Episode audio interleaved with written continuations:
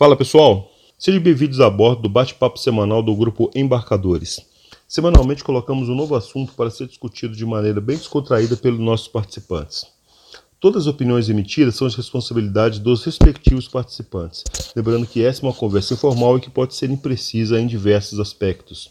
Em nenhum momento a nossa intenção é denegrir ou diminuir a imagem de qualquer pessoa ou empresa. Muito pelo contrário, nosso foco é apenas compartilhar informações relevantes.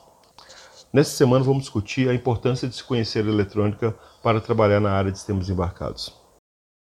Bom, o tema de hoje né, é se a gente precisa realmente saber eletrônica para se tornar um desenvolvedor de sistemas embarcados. Então, é, como você sabe, né, todo desenvolvedor, ou a maioria, né, tem que lidar com, é, com hardware, né, com a inicialização, com famoso board bring up, por exemplo.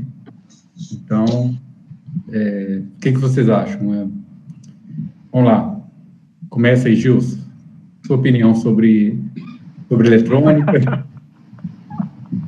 Você formado em engenharia, né? Eu acho que eu sou sus...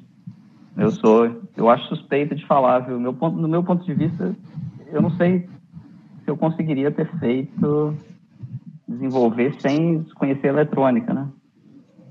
Eu acho que precisaria de uma pessoa com, com essa experiência sem eletrônica para poder ser um pouco mais imparcial, né? Parece que o tempo todo faz sentido, né? Quando você vê o circuito e, e troca, faz, coloca as instruções lá para rodar, né?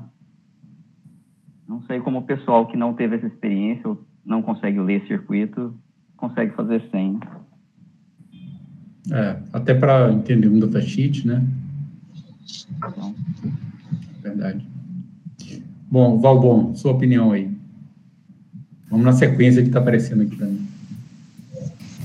Então, de forma profissional ou de forma caseira, assim, o curioso? Porque, por exemplo, no meu caso, é até a minha curiosidade quando eu entrei no grupo. Eu trabalhei com sistema embarcado, mas Linux embarcado, não era microcontroladores. E lá acontecia, eu não tinha muito conhecimento, era mais novo, e eu tive, como eu era profissional, eu tinha o departamento de hardware para me ajudar nesse, nesse quesito. Então, eu não tive preocupações em lidar com eletrônica. Da mesma forma, quando eu, com microcontroladores, eu só programava, enquanto o outro departamento, em conjunto, em trabalho em equipe, não havia necessidade de conhecer tanto assim o hardware, claro que era um ponto ou outro precisava mas tinha aqui a me auxiliar. Agora, se trabalhando com um robista em casa, fica mais difícil, é claro. Você tem um brincar de uma máquina, alguma coisa do tipo, sem saber um, um básico, um pouco mais avançado, talvez de eletrônica, com os pulos de gato, assim, fica mais difícil. Uhum. Mas pode aprender. E quando você trabalhou com Linux embarcado, é, você teve alguém de hardware para te ajudar enquanto você fazia algum, algum driver, alguma coisa relacionado? Sim, sim. O departamento que lidava com a montagem do hardware escura. E a gente, como a gente teve a grata possibilidade de ter várias, assim, 8, 9, 10 placas de desenvolvimento para testar, depois de selecionado algumas, o departamento de hardware lidou com adaptar ao, ao equipamento. O nosso equipamento tinha vários periféricos. Aí aconteceu no decorrer do tempo, depois de escolhida a, placa, a melhor opção, mais barata, mais viável, uma discussão que já teve em outro episódio aí, que depois disso o pessoal, o departamento de hardware, os engenheiros, os técnicos, todos me ajudaram a resolução de problemas, filtros em software, que algumas vezes a gente teve que fazer. Então, eu não tive preocupação em hardware de lidar com isso, mas eles tiveram uma boa experiência com isso. Bom, obrigado, Valbon. É, próximo aí, o João.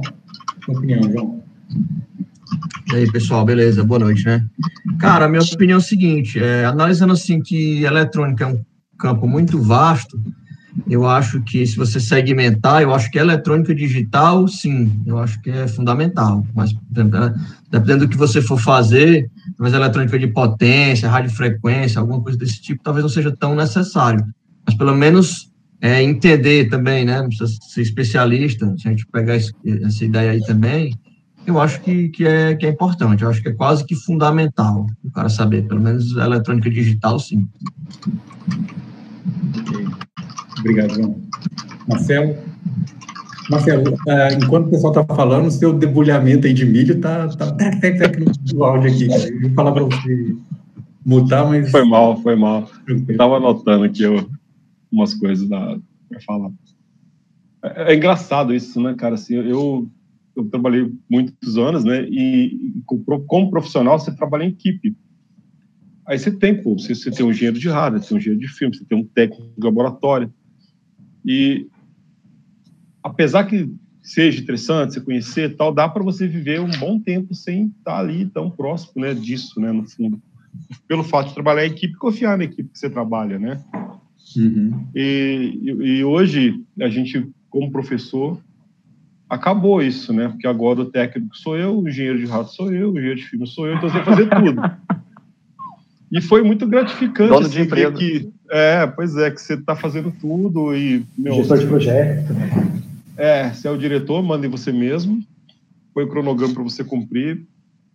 É legal. Então, só que aí para fazer tudo, é que comentaram, né? Você tem que entender no outro nível. Mas assim, sem ser um trabalho profissional, eu acho que essa modularização, né, que a gente teve o Arduino, ela, ela criou uma leva, uma cultura de sistema embarcado que não precisa saber de hardware, simplesmente. Ele precisa conhecer os módulos, né, as partes que ele conecta, né? E por mais que isso possa parecer que é uma deficiência, eu acho que é uma forma legal de começar, de, de crescer a área, de fazer algumas iniciativas. E a necessidade faz aprender depois, né?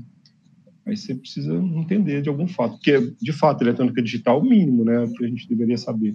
Eletrônica uhum. na loja ninguém sabe mesmo, então se souber alguma coisa já tá bom. É. Mas foi, foi, foi fases, é o que eu estava falando, depende, né? Depende de onde você está, o que você está fazendo, e da equipe que você tem, o suporte que você tem. Eu, rapaz, eu não fazia uma solda como engenheiro. Não precisava.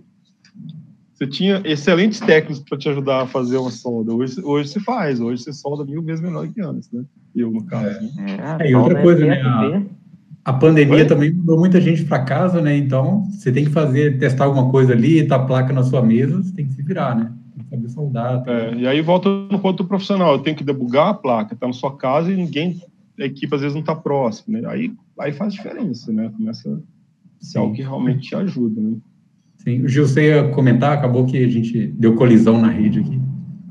Não, tranquilo. Não, eu estava lembrando aqui que o Marcelo falou de soldar, né? Eu, falei, eu sempre soldei, mas soldar microcontrolador com aquele monte de uns 64 pinos, né? Eu tive que fazer depois que eu saí da empresa também, né? Aprender depois, né?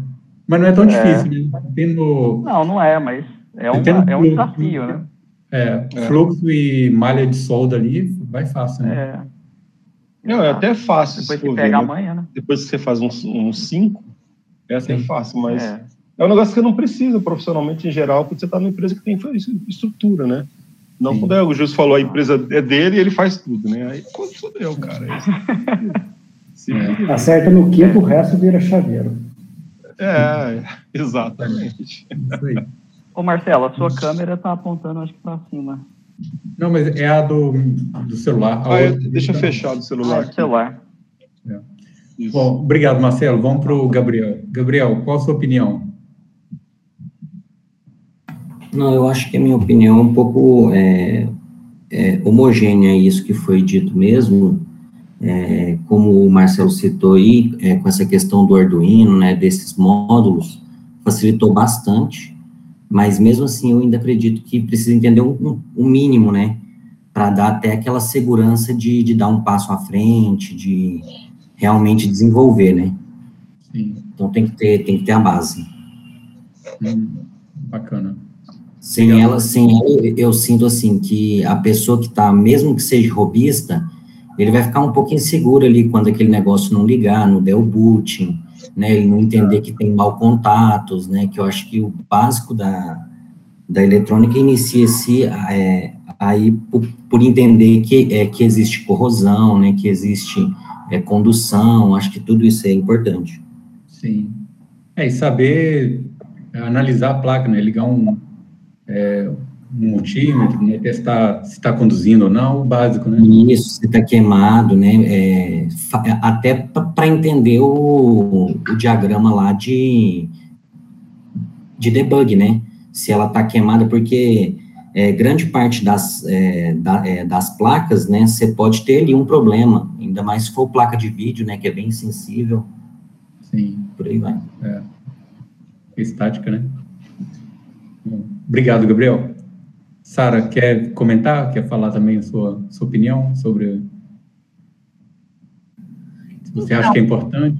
É, a, minha, a minha opinião é um tanto quanto é, duvidosa, né? Porque eu sou engenheira júnior, né? Então eu não, eu não sei ainda todos os impactos que, que vai ter na minha vida profissional deixar de saber ou saber determinados conhecimentos. Mas eu acredito que depende muito do seu objetivo pessoal dentro da sua carreira. Porque, por exemplo, existem muitas coisas de eletrônica que você não precisa e você pode viver a vida toda sem saber na carreira, na carreira de, de engenheiro, digamos assim. É, se você não quiser construir determinadas coisas sozinhos. Então, por exemplo, se você quiser fazer uma fazer o design de uma placa sozinho, testar essa placa sozinho, mandar fabricar e colocar em produção, né? É o que eu, é o que eu costumo dizer, full stack é, de, de, de, engenheiro embarcado, né? Aquele cara que desenha o esquemático, gera o Gerber. Não, ainda, não, é tipo Alan, ainda produz em casa, entendeu? Não manda para China, não, ainda produz em casa faz o código e ainda vai lá na impressora 3D, faz, faz, aqui, faz né? Então, assim, se esse é o seu objetivo, né, eu acho que não tem por onde fugir, né, tem que saber.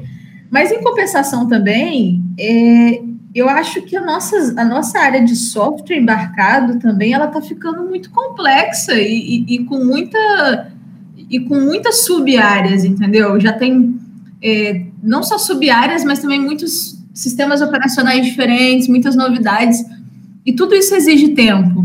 E assim, eu não sei se é minha incompetência mesmo, mas quando eu vou soldar alguma coisa, nossa senhora, eu levo não sei quanto tempo soldando aquele, aquela plaquinha. Então, assim, é, eu não sei até que ponto vale a pena você investir o recurso do tempo naquilo que você não pretende evoluir muito, entendeu? Naquilo que não vai te dar muito retorno, entendeu? No sentido de, da sua carreira, do que você espera da sua carreira. Então, é, vou dar um exemplo da minha vida pessoal, né? Hoje eu estou trabalhando, desenvolvendo drivers para o ESP32, para o ESP32C3, para o Nurex. É, existe uma parte de eletrônica que é mandatória, né? Então, se eu vou se eu estou fazendo o driver da serial, como eu estava fazendo agora, eu preciso de conectar essa serial que eu estou, essa, essa serial que eu estou, para qual eu estou desenvolvendo o driver, para poder testar se está funcionando, né? Se for um SPI, eu vou precisar de fazer o mesmo, daqui a pouquinho eu vou precisar de usar o analisador lógico, é, enfim, para todos os, os periféricos que a gente tem, é, vai exigir algum nível de conhecimento de eletrônica. E para mim, nesse momento, isso está sendo suficiente. E quando eu tenho um tempo é, que eu vou dedicar extra para estudar, eu vou querer dedicar a mais questões de software, porque eu acho que isso me traz maior valor, entendeu? É, mas assim, que bate uma invejazinha do Alan quando ele vem com as plaquinhas maneiras que ele fez tudo do zero, bate, entendeu? Não, é, é verdade. É, estava falando, eu lembrei de um negócio aqui, e assim, só para deixar claro minha opinião, eu acho que o conhecimento é importante, mas depende um pouco do que, que você está fazendo e da equipe que você tem envolvida. É isso que eu quis dizer lá atrás.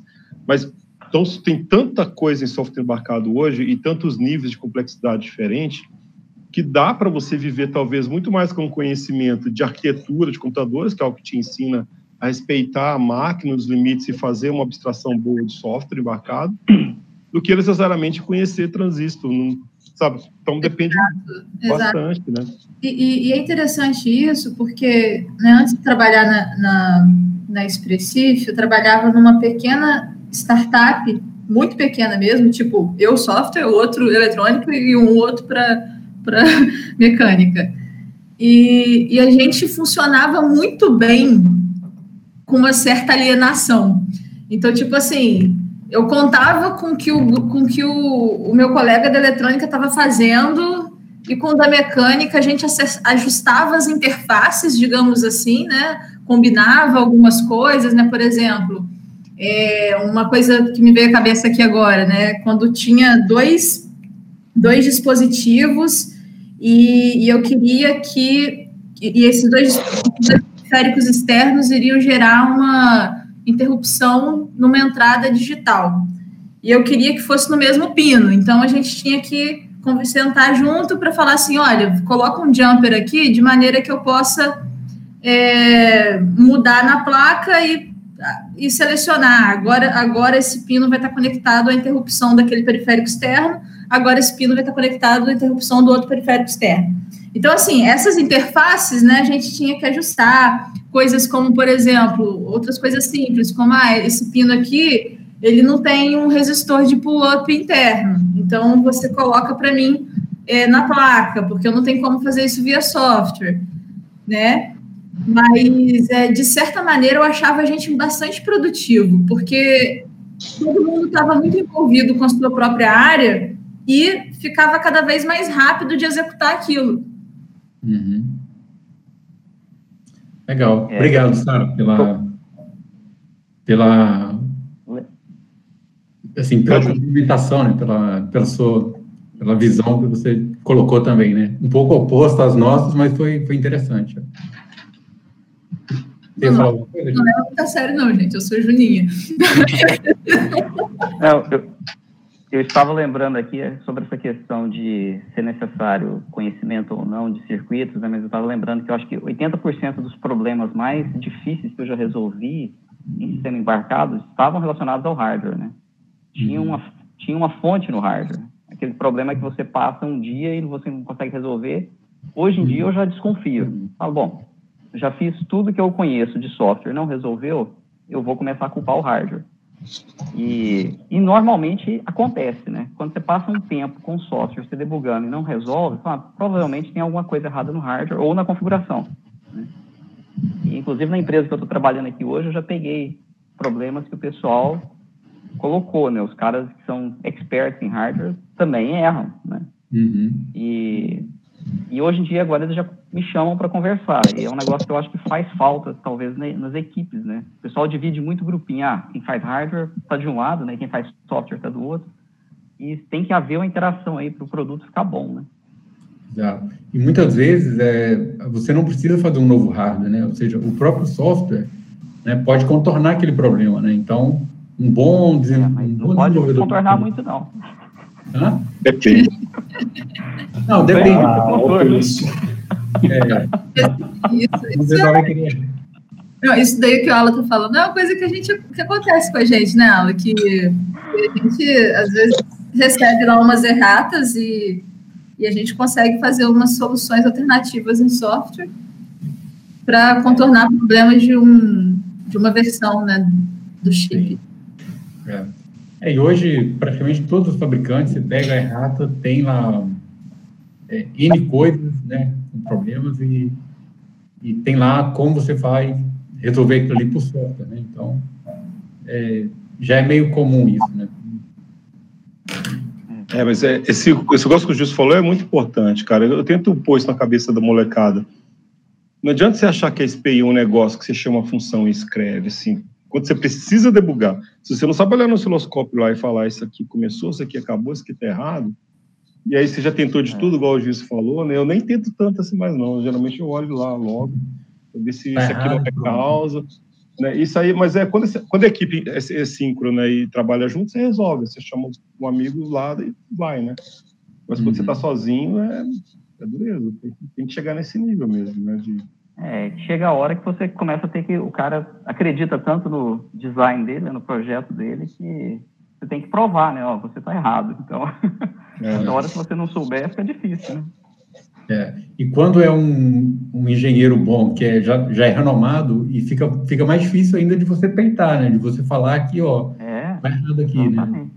É igual você falou, leva um tempo para você ganhar esse respeito e eles poderem te ouvir, né? Falou, é. não, o Gilson falou, então tem, tem erro aqui mesmo, né? Valeu, Gilson. É, Rick, você quer complementar? Quer falar alguma coisa?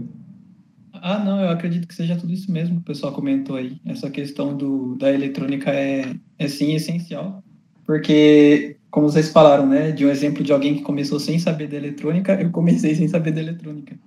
E eu apanhei é, muito mesmo. É, que, que, é incontestável as horas que eu perdi achando que era problema em software, sendo que estava numa questão eletrônica.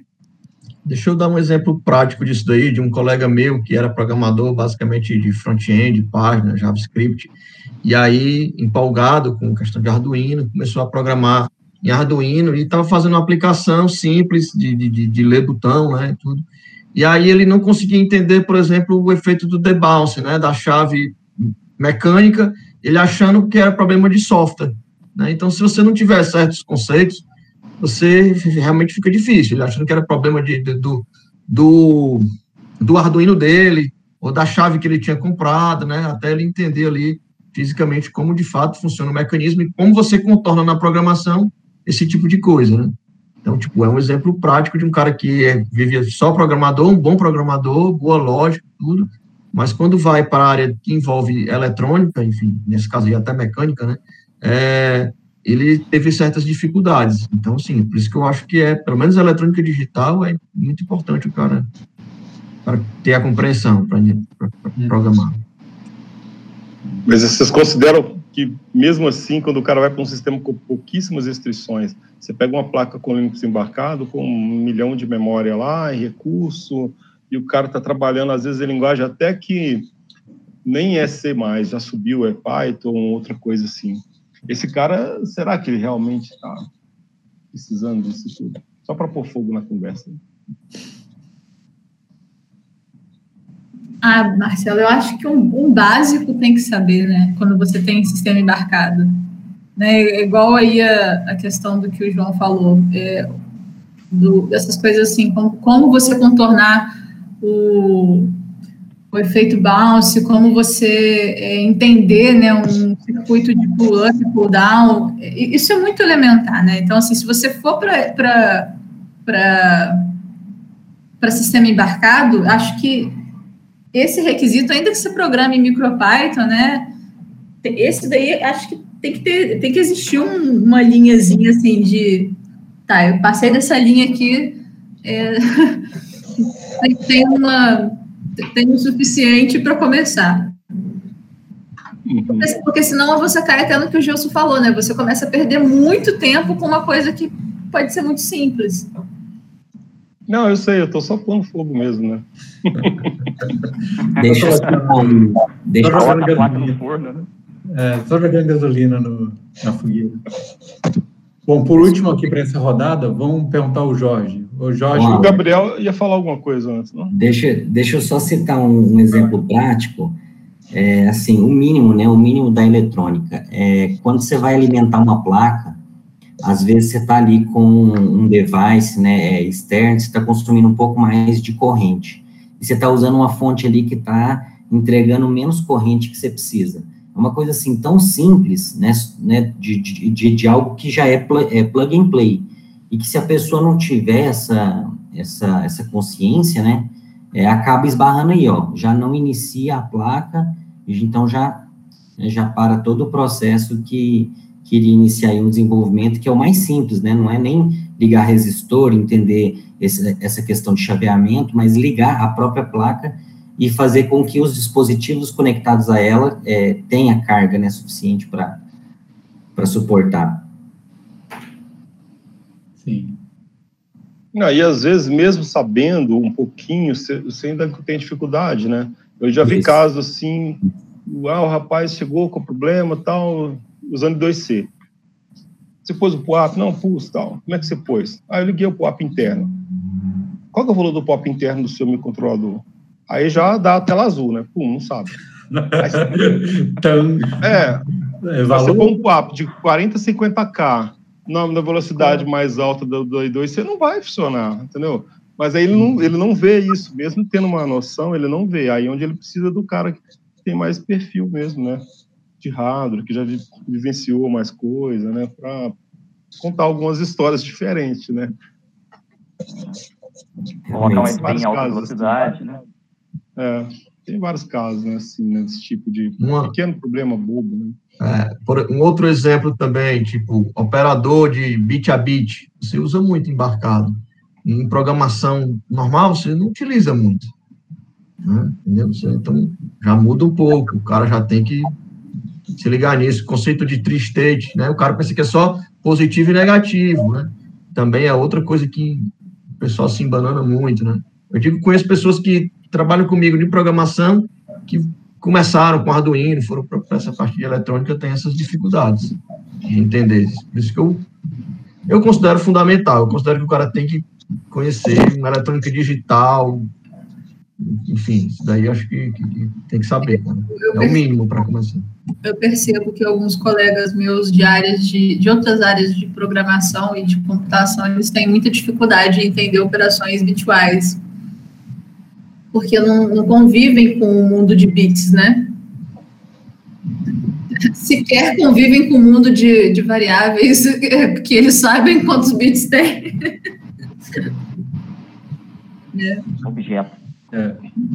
Bom, vamos lá. Se vocês, pe se vocês pegarem a pesquisa do, do Embarcados, né, que sempre faz aí todo ano, vocês vão notar que os profissionais da área geralmente são engenheiros ele não tem tantos é, só computação, né? Geralmente engenharia, engenheiro eletricista ou engenheiro de computação.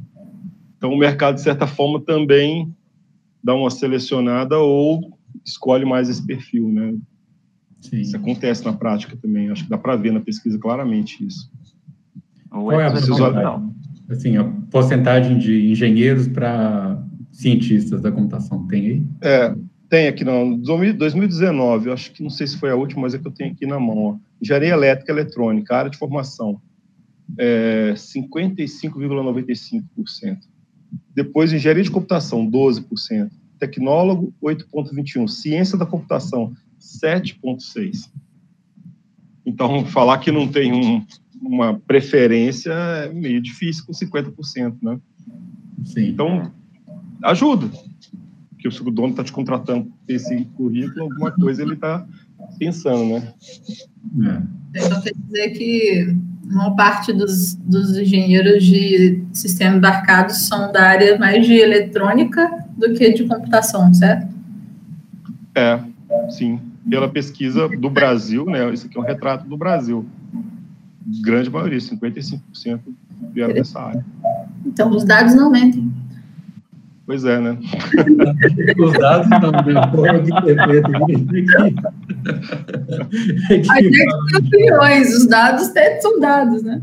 Se o engenheiro discordar de número, aí complicou.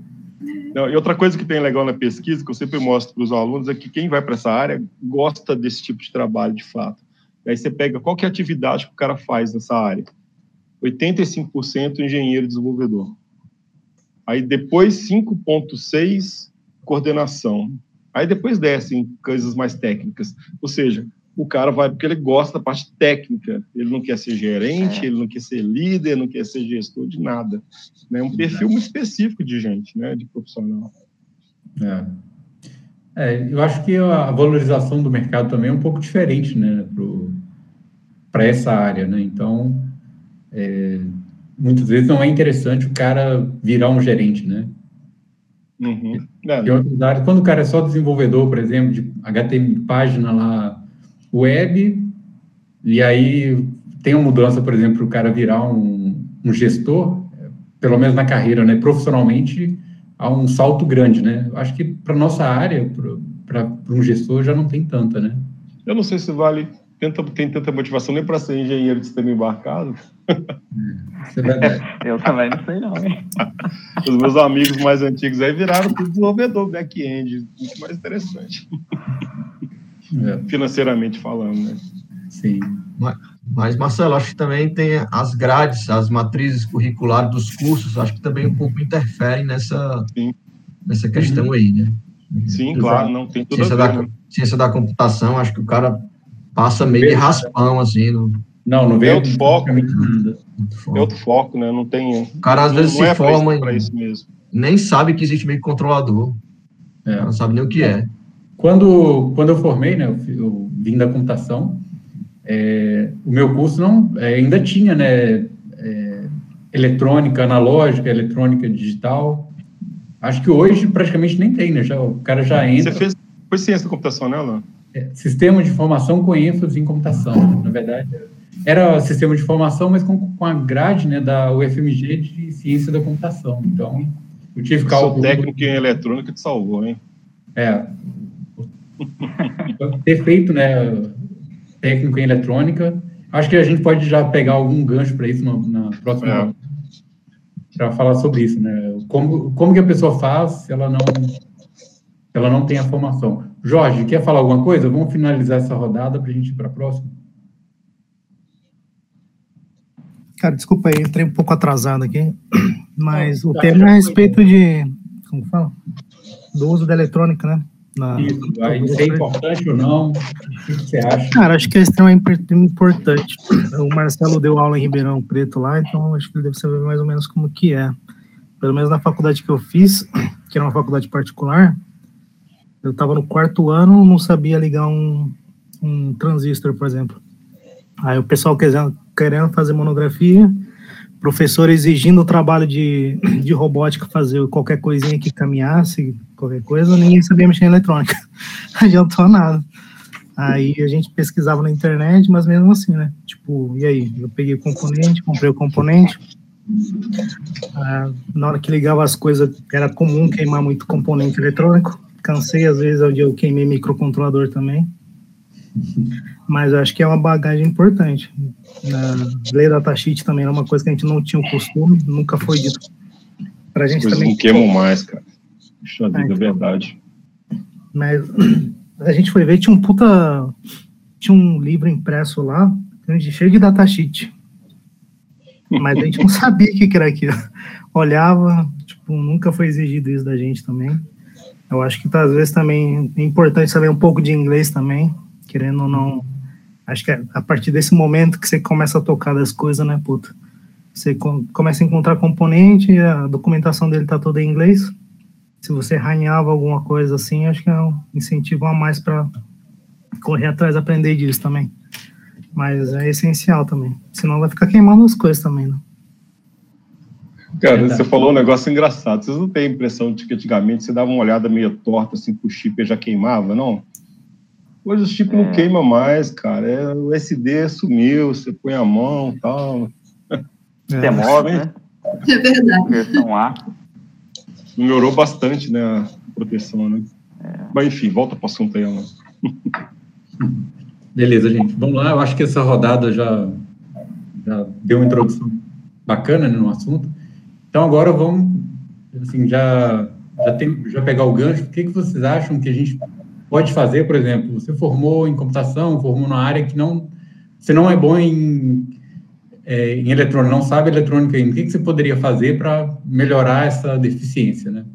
Que, a, qual é a sugestão que de vocês aí para resolver esse problema? Quem começa aí? Cara, eu, eu senti essa deficiência durante minha graduação. A minha, eu sou formado em engenharia de computação, uhum. mas pode dizer que tive o zero de aprendizagem eletrônica na faculdade. Tinha as aulas de, de microcontrolador e tudo mais, só que, tipo, não tinha aquela bagagem eletrônica pesada assim em cima. Tipo, o que, que você faz, o que, que você precisa fazer para ligar um LED? Como que você liga um LED ligando ele na tomada de 127, 220, essas coisas. Aí eu fui atrás e fiz Senai tem os cursos de, de, formação contínua, se não me engano, de eletrônica analógica e, e, e eletrônica digital. Cara, é, gostei, é bastante, é bem legal, fora a metodologia do Senai, né, que eles impõem algumas regras também de comportamento, não só dentro, fora da sala também, e ao mesmo tempo é barato também, eu considero, não é caro não, então, tipo, numa falta de opção também, acho que é uma boa, esses cursos do Senai. E livro? Teve duração de quanto tempo, Jorge? Acho que três meses. Deu três uma... meses? Isso. Deu oh, só três meses? Que legal, é. cara. Existe ainda esse curso? em Ribeirão Preto existia, mas acho que existe é formação contínua que eles falam, né? Entendi. Aí, eu, eu, tenho visto sumir esses tipos de formações, assim, sabe? Interessante isso aí que tu falou. É, tipo, era bem básico, mas o cara te ensinava como você ligar o osciloscópio, como você, tipo, abrir o datasheet, ver, ó, esse componente, ele vai desse range de tensão, acima disso você pode queimar ele. Achei bem legal, cara. Uhum. Massa. Legal. Mas tinha programação, Jorge? Ou era só. Não, era só eletrônica, eletrônica. só. Eletrônica. Isso. É, porque é. tem muito curso hoje, assim, que é tipo Arduino. O meu cara já vai ver os dois juntos, né? Já vai tudo embutido, né? O cara já Não. vai ensinando uma coisa e vai. Programação também, né? Porque, enfim. Uhum.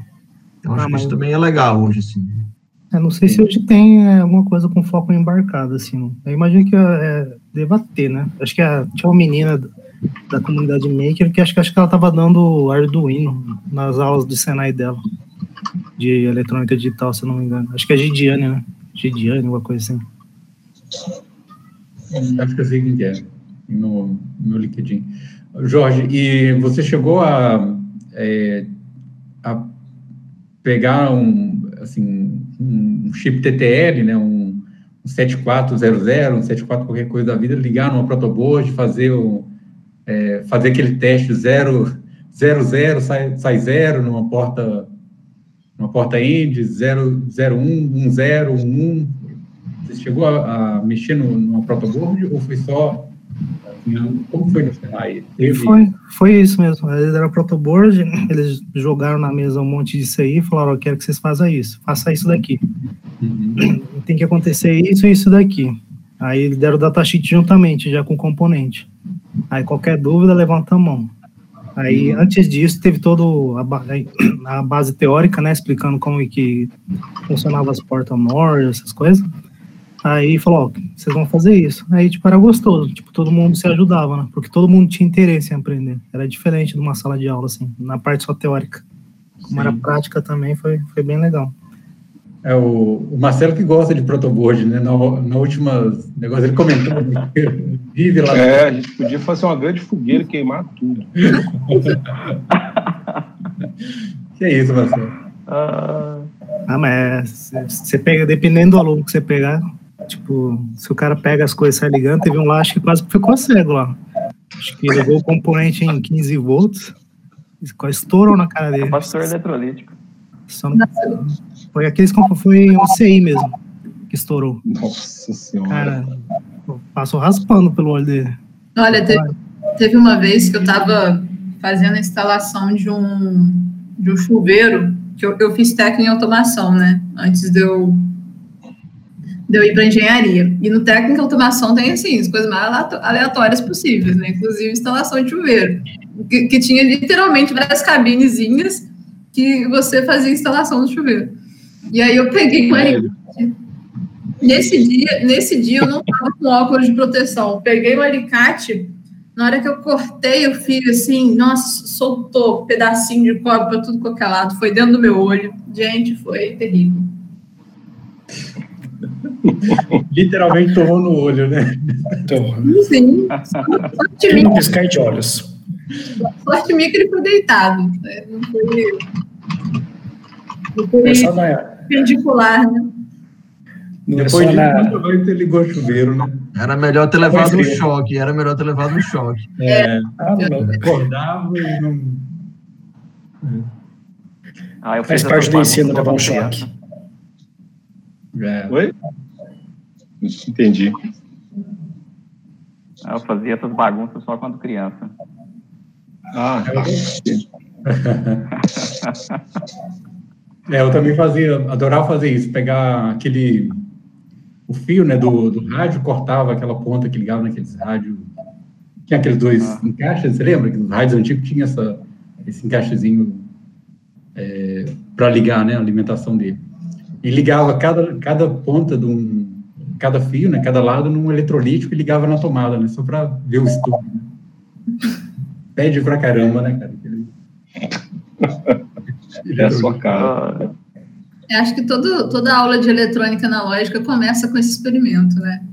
É legal. É, é sempre a aula de fogo de artifício, né? Em algum momento tem um estouro, né, cara? Eu dei um laboratório disso uma vez. É, toda aula tem, isso é básico. É. Bom, vamos, vamos continuar uh, nesse, nessa, é, nessa sequência. Alguém mais tem alguma ideia, assim, alguma sugestão do que, que a pessoa pode fazer para melhorar? Talvez estudar por conta própria, fazer algum curso Coursera? Eu acho que hoje tem os simuladores, né? Simulador. Eu poderia brincar com o simulador, né? Aprender um pouquinho de eletrônica digital usando o simulador, acho que Verdade. ajuda, né? Provavelmente. Hoje não precisa gente... queimar e explodir as coisas, né? É, verdade. Tem muita coisa, né? E a minha impressão é que, assim, o fato é o seguinte, quando você tem muita informação, ao mesmo tempo você não tem nada, porque se você não sabe onde o que peneirar naquilo, não adianta. Então, dá para você aprender eletrônica no YouTube, se você quiser. Basta alguém te, pelo menos, direcionar no conteúdo que faz sentido, né? Porque lá no YouTube também tá Ana Maria Braga estourando o, multímetro na tomada, que todo mundo deve ter visto. É um meme clássico da, da internet brasileira, né? Você já viu isso, Gilson? Você procura Ana Maria Braga. Ela ligou, em, ela ligou em corrente? É. Não. Aqueles motivos do amarelinho, não é? Se não me engano, aqueles vagabundinhos. Uhum, eu tenho. Vou falar marca, lá né? Mas começa com Mi e termina com Nipa, né? procurando agora aqui para ver. Não, que ela ligou no perímetro. Né? É, ela faz uma bobagem e... lá, cara. E botou no... Isso, exatamente. Paralelo. Tudo, né? Ao vivo. Então, assim, é muito divertido. Mas isso é só um problema disso que eu estou dizendo. A informação existe, mas peneirar é muito difícil. Por isso que quando o, é, foi o, o Jorge falou, eu achei muito legal, porque a gente está. Eu acho que talvez falte um pouco de uma estruturação bem definida para quem quer aprender esse tipo de coisa. Acho que talvez até exista algum curso já virtual que tente modificar isso, mas particularmente eu não conheço. Né? Seria até uma pesquisa interessante para fazer. Mas sem uma boa estruturação não adianta, porque não são tópicos tão difíceis. Você precisa aprender ali a lei de Ohm, que você aprende no segundo grau porra, metade dos problemas você resolve com lei de Ohm, vai. Aí depois você precisa entender de, de outro transistor. Você entendeu um pouquinho de como é que isso funciona, não precisa ser o modelo lá quântico, não.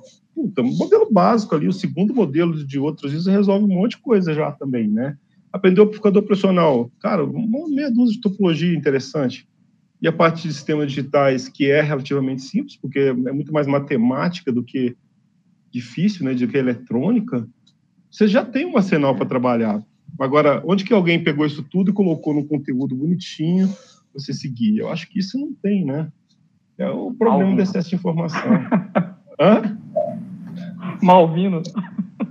É, para a primeira leitura não é ruim, não. Eu acho que. Então, é, ué. É, ele tem esse nível mesmo, né? É. Os modelos são geralmente mais simples, né? Você não, não precisa ir para Cedra, né? Que eu acho que é o que o pessoal geralmente usa. Né? É, não. Que é pesado, né? Você vai ver o modelo lá do transistor, você desanima, né? Os alunos abrem o bico na hora. Né? Mas aonde que está alguém que fez uma estruturação bacana disso? Sei, é, eu, eu, acho que você tocou num assunto muito interessante.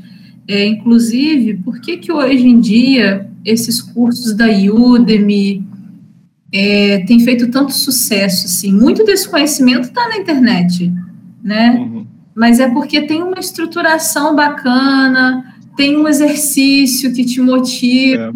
a ir lá conquistar aquela fase, né? Digamos assim, fazer o exercício, ver sua própria evolução, ver sua nota, é, ter um ter uma, um, uma, um roadmap mesmo, né? Que você vai falar assim, não, você não vai começar daqui, você vai ler isso daqui, isso daqui, então você já também não vai é, precisar de gastar tempo procurando o conteúdo para abordar cada, cada tópico.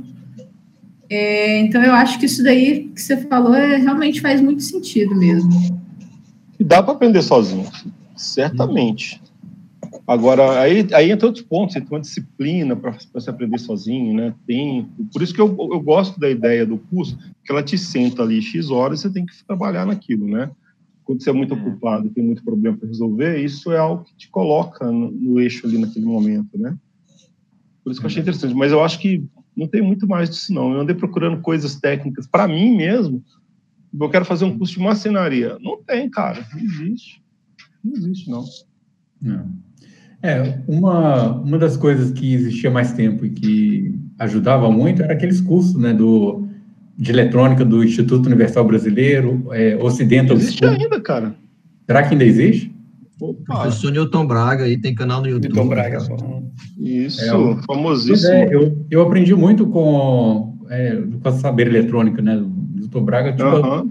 O que eu sei de eletrônica, eu acho que pelo menos uns 70% eu devo a ele, né? Não, ele é fantástico, assim, né? O trabalho que ele fez nos últimos, sei é. lá quantos anos, desde quando era criança, eu lembro disso. É, deixou um legado, né? Mas tem, viu? Lá tem. Lá tem cursos agora de tudo que você imaginar, tá? Não, não conheço internamente, talvez eles resolvam isso, de eletrônica básica, ar-condicionado. Cara, tem Sim. curso de tudo lá. E acessível, né? Bem acessível. Uhum. É, eu, eu, lembro que eu tinha 11, 11 anos e eu, eu fui morar ao lado né, de uma eletrônica, um cara que consertava TVs, e ele tinha feito um, é, um curso naquela concorrente do Instituto Universal Brasileiro. Na verdade, tinha feito primeiro no Instituto Universal Brasileiro, aí depois ele fez nessa outra, na Occidental School. E ele tinha um kit é, de eletrônica analógica com vários resistores, capacitores, com as molinhas. E aí você é, era uma mola, imagina uma mola, como se fosse um, um parafuso, né? Uma mola assim bem bem compacta. Aí você dobrava a mola, enfiava o fiozinho, soltava, a mola prendia de novo, e aí você ia ligando todos os componentes, aí conseguia fazer várias experiências interessantes. Metrônomo, pássaro eletrônico, é, receptor de, de rádio, né? Bastante coisa. Eu, tenho, eu estava até vendo, tem o curso de eletrônica digital, eletrônica básica, olhando aqui, ó, no site deles. Eu fiz um desses quando tinha, sei lá, 14 anos, eu lembro de ter feito. É, são bons esses cursos, assim, claro que você não vai, não vai sair de lá com... Engenheiro, com, né? É, um engenheiro. mas... Não é objetivo. É, não é objetivo. Consegue pelo menos já consegue se virar, né? Já consegue entender as coisas. É, mas. É, e é organizado, realmente... né? Ai, desculpa. Não, é tranquilo. Não, realmente, acho que essas revistas, na época que eu tinha acesso, que eu acho que era a BC da Eletrônica, e aí tinha Eletrônica Total, Saber Eletrônica, etc., né? Eletrônica Júnior. Uhum. É, isso que despertava, né? Então, quando na minha época, né, quando eu cheguei na, na faculdade, é, aquilo já era meio padrão, né? Você já sabia aquilo. Né? Não tinha muito. O que você colocava, acrescentava no curso era teoria, né? Ah, por que, que isso funciona dessa forma, né? Como é. funciona, né? Mas o, como operar aquelas coisas, é, lei das malhas, né? Que aí a gente sabia fazer uma malha só, né? Com as revistas. Depois que aprende, uhum. ah, agora sim, Existe revista de eletrônica ainda? Eu acho que saber eletrônica ainda, ainda existe. Ainda. É? Era BC da eletrônica. Meio físico, outra, né? meio físico, acho que não, existe. Acho que só digital, talvez. É. Como é que era o nome do cara? Era Vida Marques, eu acho. Acho que meio físico. É, olhando aqui, eu não tô achando, não, viu? Rapidinho aqui. Parece que não existe mais, não. Olha onde chegamos, né? Tanta informação aí que eu tô falando, e nada ao mesmo tempo, né, cara? É, é a minha piada caseira. É. A inclusão digital foi um erro. Mas é, o pessoal de história está falando que o pessoal de humanas, né, está dizendo que a gente está na sociedade da informação, né, na época da informação e não do conhecimento, né. O do conhecimento é, é mais uma etapa. Boa. É. Mas não, eu estava vendo, só para finalizar essa bobagem que eu estou falando aqui, mas é, o pessoal falando que as crianças estão perdendo sotaque, porque elas estão num mundo que tem informação que é muito mais esparsa, né, global, do que a vida dela com os coleguinhas da mesma cidade, cara. Olha isso. Então, assim, não adianta, o conhecimento está lá e ele dissemina igual. Agora, a bobeirada, a idiotice também dissemina igual. Agora, quem está vencendo, aí eu deixo para vocês decidirem. Bom, vamos lá. Alguém tem mais alguma colocação né, em relação a esse tema de como a gente pode conseguir o conhecimento, assim, informações sobre, é, para complementar né, o, a área de, de eletrônica, sua bagagem de eletrônica? Agora, só colocando um ponto, Alan, antes que alguém fale, a gente tem hoje um ponto, um negócio interessante, que hoje a gente tem muito mais suporte, porque antigamente você só tinha revista, não tinha com quem falar. Você Verdade. não tinha para quem mandar um e-mail, você não tinha nada. Eu era um amigo, um conhecido. Cara, hoje você fala com qualquer pessoa do mundo, né? Exato. Não precisa nem saber inglês, você manda traduzir no Google lá e se vira, né? É, então, o, suporte foi massa, né? Foi uma grande mudança. Exato. É por isso que hoje a gente acha fácil, né? É. Verdade. É, e a grande dificuldade que eu, que eu vejo as pessoas têm é de saber pesquisar no Google, né? Porque se você souber é... pesquisar, você acha tudo, né? Exatamente. É, mas é o que eu falei lá atrás do direcionamento. Se é, isso que eu ia tá falar. não adianta. É isso que eu ia falar. Assim, tem muita coisa e você às vezes não tem direcionamento. Você precisa, né, principalmente quem está começando, você tem muitas dúvidas, né? Quando você já vai ter mais noção, você vai buscando ali o que você quer. Mas realmente para quem está começando, tem muita oferta e às vezes você se perde. Né? E é. isso é um complicador, né? Isso é um complicador para quem quer começar. Uma coisa que eu achei muito legal também, que eu achei não, que eu acho muito legal também, é essa iniciativa das empresas de revisar é, o seu circuito, né? Isso daí também é, é uma, é uma oportunidade tanto, né?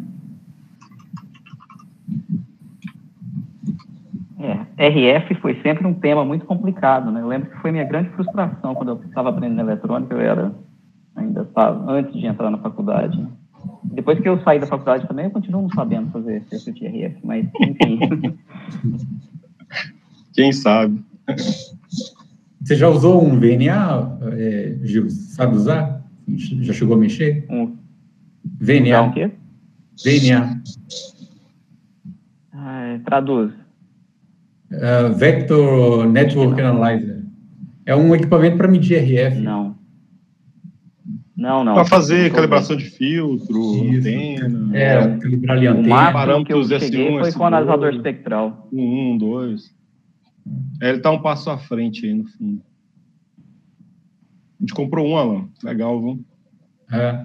É, é não é muito barato, né? Mas tem, tem que fazer o curso de engenharia para aprender a usar, mas Sim. barato. Não, tô falando que não é barato. Dá para testar os stubs? É. Oi? Dá, Casamento cara. de impedância, stubs? Dá, faz você faz, levanta tudo. Sim. Fantástico. Parei. Legal. É. Aqui eu trabalho com, com RF, né? É, um, é, o, é o osciloscópio do, do cara que trabalha com, com RF, digamos assim, né? É, o... é. é. difícil é comprar, mas uhum. quando a empresa tem, é fantástico. Né? Ah, analisador espectral era muito caro, né? Tudo acho que vai chegando na hora que o preço cai. É. Uhum.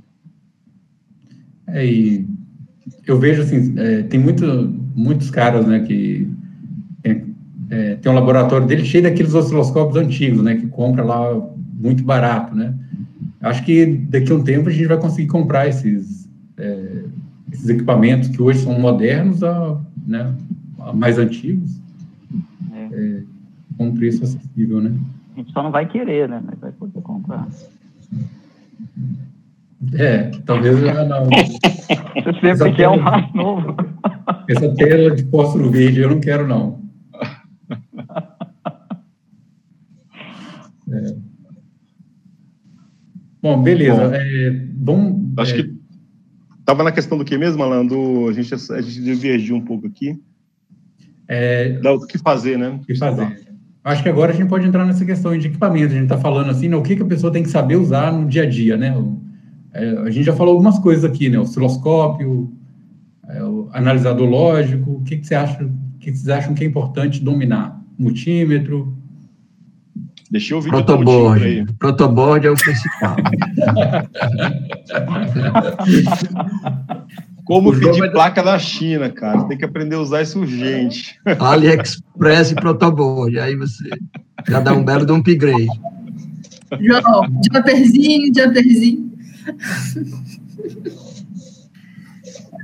Cara, eu tenho tanta raiva disso. Os jumpers não são iguais. Você pega, eles são diferentes, cara. Você compra lá, aí tem um que é grosso, um que é fino. Aí não funciona. Você testa, metade você joga fora porque não encaixa direito. Cara, é um demônio isso, gente. Não, e sabe o que é ruim? Você vê, você compra no AliExpress, aí vem um fio que ele é bem flexível, é bacana, fácil de é. você usar. Você compra a segunda vez, vem um rígido que quase quebra o seu módulo ali, porque...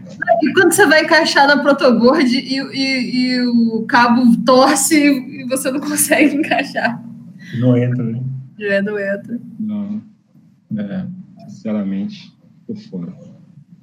É, tem um, tem um conhecido meu holandês que ele ele estava tendo tanto problema com esses é, com esses cabinhos, né, de Arduino, de macho fêmea de ligar na, nas plaquinhas, que ele voltou no passado, na época lá da, daqueles termos de telefonia, né? O wire, wire warping, né?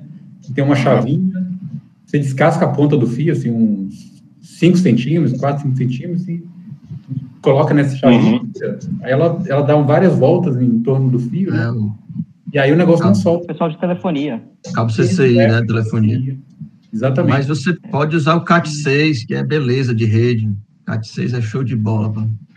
Protoboard. É uma delícia. É, ah, depois, depois de usar ele, nunca mais eu uso o, o protoboard novamente. Né? Mas, ó, nessa parte de equipamento, o pessoal outro dia estava conversando lá sobre osciloscópio de baixo custo, né? Analisador uhum. digital de baixo custo. Então, tem, tem coisas, obviamente, que não vão passar de alguns megahertz, que dá para você ter mesmo sendo robista, não sendo empresa, né? Então, isso é o mínimo. Acho que você tem um, aquele analisador digital lá, que não custa 10 dólares, que infelizmente usa um software que não é deles, mas, enfim. Não, mas você pode usar, ué. Você pode. Você pode usar o. Como é que chama ela? Sigrock. Sigrock. Isso. Cara, aquilo você ganha assim, horas de trabalho, né? Você põe uma serial tá lá, decodificado, byte, SPI, 2C. Então é muito legal. Esse Exato. é um equipamento que qualquer um pode ter, né? É muito acessível. Tem osciloscópio minimamente aí que dá para você medir é, alguns megahertz, não muito, né? De que 500 reais tem, né? No AliExpress. A tela não é grande coisa, o refresh é horroroso, não dá para confiar muito na medida analógica ali e tal, mas, cara, aquilo te salva de tanto problema, né? Uhum. Não precisa comprar um osciloscópio de 10 mil reais para você começar a brincar, né? Esse, um bom multímetro também não, esse da Ana Maria Braga, eu já tive um desses. Acho que quem não foi o primeiro que comprou, né? É horroroso, assim, né? bem, bem fraquinho. Mas para começar, para fazer umas pequenas medidas ali, para tirar um. Né? Interessa muito ser 3.3 ou 3.2? Uma parte dos casos, não. Né? Mas você vai fazer medida de verdade, sim, né? Alguma conversão analógica séria tal. Então, esse que é, que é o ponto. Dá para ter ferramenta, assim, sem grande investimento, né? Ah, sem dúvida. Para quem está começando, eu acho que facilitou, acho que sobre todos os, os, aspectos, né? Não só a oferta, preço, tamanho, né? Se um osciloscópio hoje digital pequeno, você não precisa de tanto espaço. Uhum. Você é, então, assim, para começar, acho que está muito mais fácil. Software, linguagem, né? Como eu falei, você pega um Arduino, faz um curso, pô, já te dá uma noção do caramba? Né? Então, tudo, tudo bem mais fácil, eu acho, hoje, para começar. Acho que mais um problema desse que o Marcelo falou, de direcionamento, do cara saber para onde vai, o que, é que tem que fazer de fato, achar, né? Isso aí é, é importante. Realmente não tem muitos mesmo, não. Cursos, assim, de, de né? Para te inserir Nossa. no mercado com a precisão, né, mais complicado. Tudo muito generalista. Até a academia mesmo, assim, as universidades, né, muito... Demoram a atualizar a grade curricular, eu acredito. Não sei porquê, mas enfim. Isso, equipamentos é. também. É. Também, também. Bem também. Os laboratórios. Está né? PIC até hoje, né? A galera ensina PIC até hoje. Sim. É. Eu saí da faculdade, eu só sabia mexer no osciloscópio analógico. Cheguei ah, na, na, empresa, tinha digitado, não sabia mexer. Falei, não, eu quero velho, não tenho mais velho aí, cara. É, não, as coisas estão muito, muito baratas. tem, a, tem osciloscópio que já vem com analisador lógico, né? Então, tipo... É. Sim. É, isso é mas tem. tem. MSO. Tem um que você acrescenta depois, né? É, você compra um módulo, né? É. é. Os fluxos, assim, né? Pô, você é. salva o sinal, né? Você salva ali, coisa, hum. passa para alguém que entende melhor, é, para dar uma analisada aí. Sério, de, de coisas que, que você não tinha, né? Tinha. É, uma... Pode falar, Sara. Obrigada. Tinha um osciloscópio no laboratório que eu, que eu, que eu fazia estágio, que, que ele tinha um Windows, cara. Era um osciloscópio alemão, é, Schwarzer, alguma coisa assim. É, Schwarz. Isso, esse mesmo, Hold Schwarz. Holden Schwarz. É o que a gente comprou também. Caraca, ele, ele tinha o Windows assim, dava até para assistir o YouTube dele. você, você, ligava o, o, Na verdade, a, o osciloscópio em si era uma aplicação do Windows, entendeu? Então você, é. você abria navegador, você ligava o YouTube, colocava o sinal estava passando, você estava com o YouTube lá no cantinho da tela, entendeu? É... E ele fazia assim muita coisa, fazia muita coisa e era curiosamente até fácil de usar. É... o ajuste automático dele era muito eficiente e você conseguia fazer fazer log né, de, de sinal de muitas amostras e ele tinha entrada para USB, para mouse, teclado, é, pendrive, enfim, muito bacana. Mas muito caro, muito caro mesmo. É, dá para começar com menos. muito mesmo. Falando falar nisso, ó, falar em coisas baratas, lembra da placa que com o SciPid lá, que tem microfone, câmera. Ah, lembro que você tinha colocado lá no ESP32. Eu testei isso aqui, cara, esse, esse, final de semana. Fantástico. E aí? Custa, custa, menos de 30 dólares. Não, é fantástico. A parte do, do Python tá excelente. Agora, tudo que eu testei funcionou. A parte do. Qual a ideia do Python? Como Arduino tá ruim. Não tem ideia, não. Ele tem um MicroPython lá dentro e eles têm uma, um programinha deles que é uma ideia, mas que não só faz download lá dentro do, do, do, aparelho, né? E pode trazer imagens se você quiser. Muito legal, viu? Sim, impressionante. O que, que você fez? O que, que você testou, Marcelo? Eu testei Wi-Fi, eu testei a. Uh, LED, né? Nada, filho, fiz um. a minha tela tá mais bonitinha que isso. Aí, ó. Ah, não dá para ver, não. É. O brilho, né? É, o brilho não dá para ver. Câmera, eu não testei o microfone, na realidade, acho que é a única coisa assim mais básica que eu não testei. Custa 24 dólares. Tem um, tem um, um SciPid lá dentro com o K, o K, como é que chama mesmo? KH210, né? É. Quem, um core, é, um core de processamento neural, 8 MB de flash, 8 MB de RAM. Monstruoso. Então, assim, você quer começar a fazer inteligência artificial em borda com menos de 30 dólares. Então, isso não existia 20 anos atrás. Você nem sonharia com isso. Né? É. Então, tá tudo aí na mão, né? Basta você querer, né?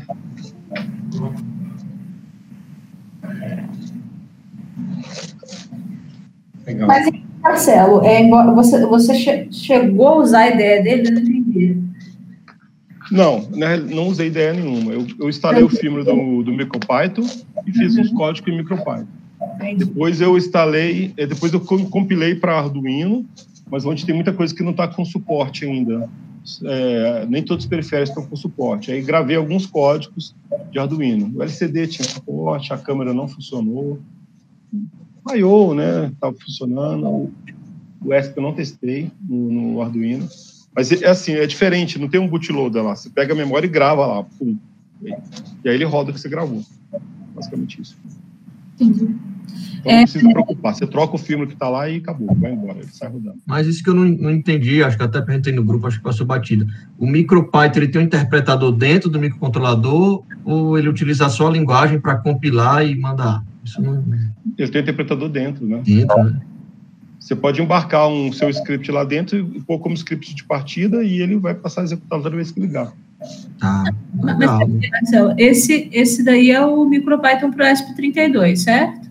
Ou, não, ah, não, o MicroPython para o chip da SciPit, que é o, o RISC-5 K210. O ESP32 é, é um escravo, né, nessa placa. É, ele é um periférico. É, um, é o módulo do ESP, está lá junto. Só para o Wi-Fi. Ele... Só pelo módulo do ESP já estava valendo a pena a placa. Né? é, você tem vários processadores aí dentro, né? Ele é de oito núcleos, né, se não me engano. É, é. oito. É, oito é muito rápido, cara. É um monstro. Impressionante. É, esse aí mesmo, Kendrite K210. O João jogou aí. Depois eu, depois eu ponho um link. Se eu tenho negócio desse aí, o que, que eu faço? Mas, enfim, é só um exemplo de como as coisas estão, né? Estão muito é. É, eu, é, eu tenho uma plaquinha desse daí já com tudo com aquele com a câmera, né, embutida. Ela é, ela é menor, uma versão pequenininha com, com já um já um produto, né? É que não tinha fator Arduino, né? Que era diferente, né? Esse aqui, ó. É, tipo esse daí. Só que ele já, é já, já vem na case mesmo, já é azulzinho. Sei. É, bem, bem legal. Me segue aí, Alan. Acabamos de divergir no assunto aqui. É, a gente, a, gente começa no assunto, vai empolgando, né? Acaba desviando. É só né? falar que ele não precisou saber de eletrônica, aí coloca dentro do assunto. Para programar, né? programar. Aí, Pior que eu precisei. Justifica. Hum, Porque tinha umas coisas que não dá para você entender sem ver o diagrama. Aí eu baixo o PDF, aí você entende algumas ligações. Dá para fazer, mas eu acho que ia sofrer mais, assim, na minha opinião. Sim. Olha só.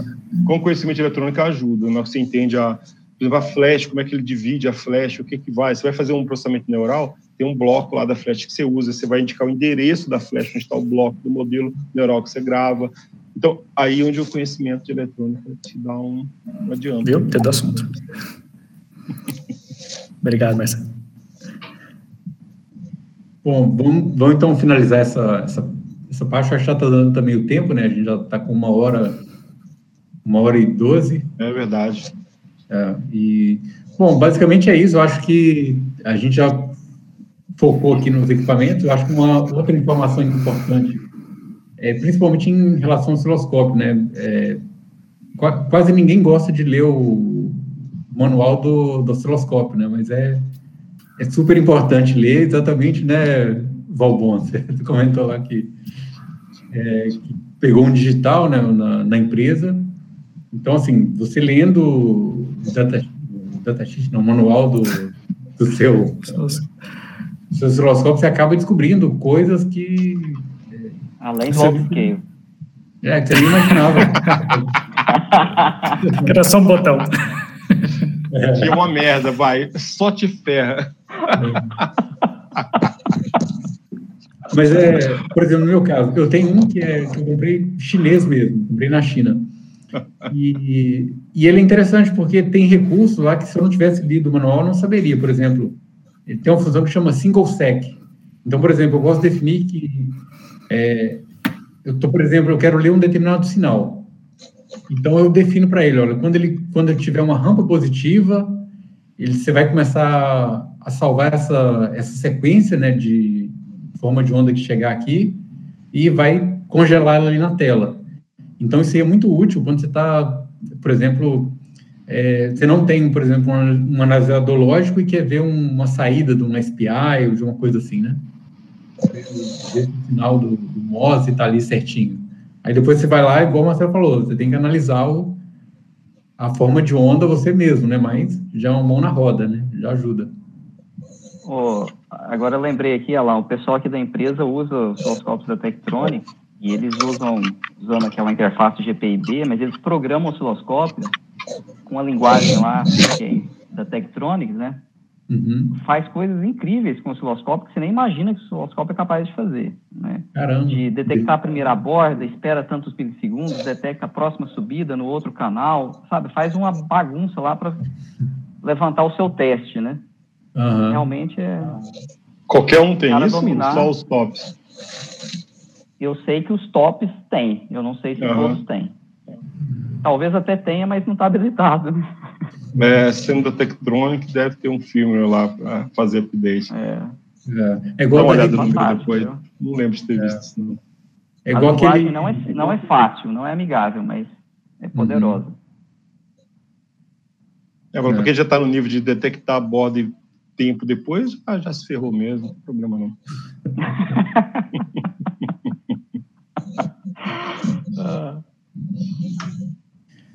Bom, pessoal, acho que o assunto já, já evoluiu bastante. Né? Se alguém tiver mais alguma coisa para colocar, a gente, a gente pode falar, senão a gente acho que já podemos encerrar por hoje. O que, que vocês acham? Tem só um comentário para acrescentar, ela de suma importância.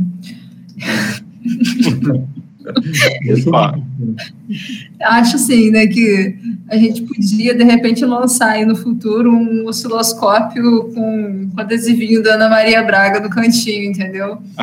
Olha o produto. não tem essa coisa de, ah, esmalte, tem esmalte da, da, da fulana de tal, da, da ciclano de tal, de celebridade. Então, vamos lançar um osciloscópio da Ana Maria Braga para iniciantes, for beginners. Olha só que, que, que marketing. Ótima ideia de marketing.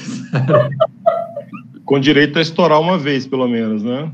Ah, é, tem que ter um circuito de proteção decente.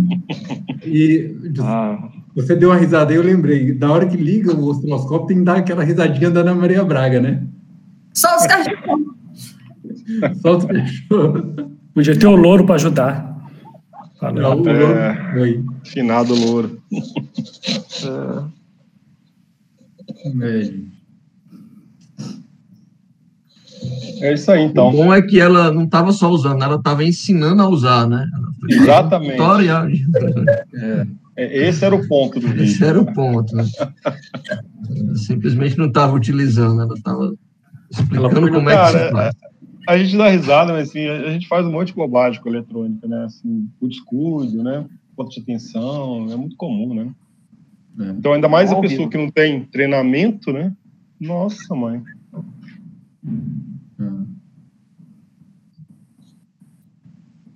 O alcance daquele vídeo foi maior que um curso do Newton Braga, olha só. Rede Nacional. o que não fazer. Pois é, coitada. É, eu- eu acho que o, o erro foi o seguinte, né? O cara tinha que estar ali ensinando ela, né? Tipo, entregou para ela e ela foi na confiança, né? Então, Pensou que era máquina de lavar, né? Ficava mexendo aquele botão. é, ali. não, é aqui. É Que igualzinho. Ai, ai. Foi hilário. Então tá bom, pessoal. Eu... É isso. Boa noite para todo mundo. Boa noite, pessoal. Boa noite. Obrigado. Até Se tiverem próximo. sugestões aí para semana que vem, Valeu, Verdade. galera. Vamos tentar adiantar né, os, As pautas. as pautas para o próximo, pro próximo Todos a Bordo. Hoje o Jonathan não apareceu, né? Ó, Perdemos um, um integrante hoje, mas puxou a orelha dele. Bom, pessoal, é isso. falou, pessoal. Boa noite a todos. Muito Valeu, obrigado. galera. Boa noite. Falou, boa noite. valeu. Boa noite. Tchau, tchau. Boa noite, tchau, tchau, pessoal. Boa noite. Tchau, tchau.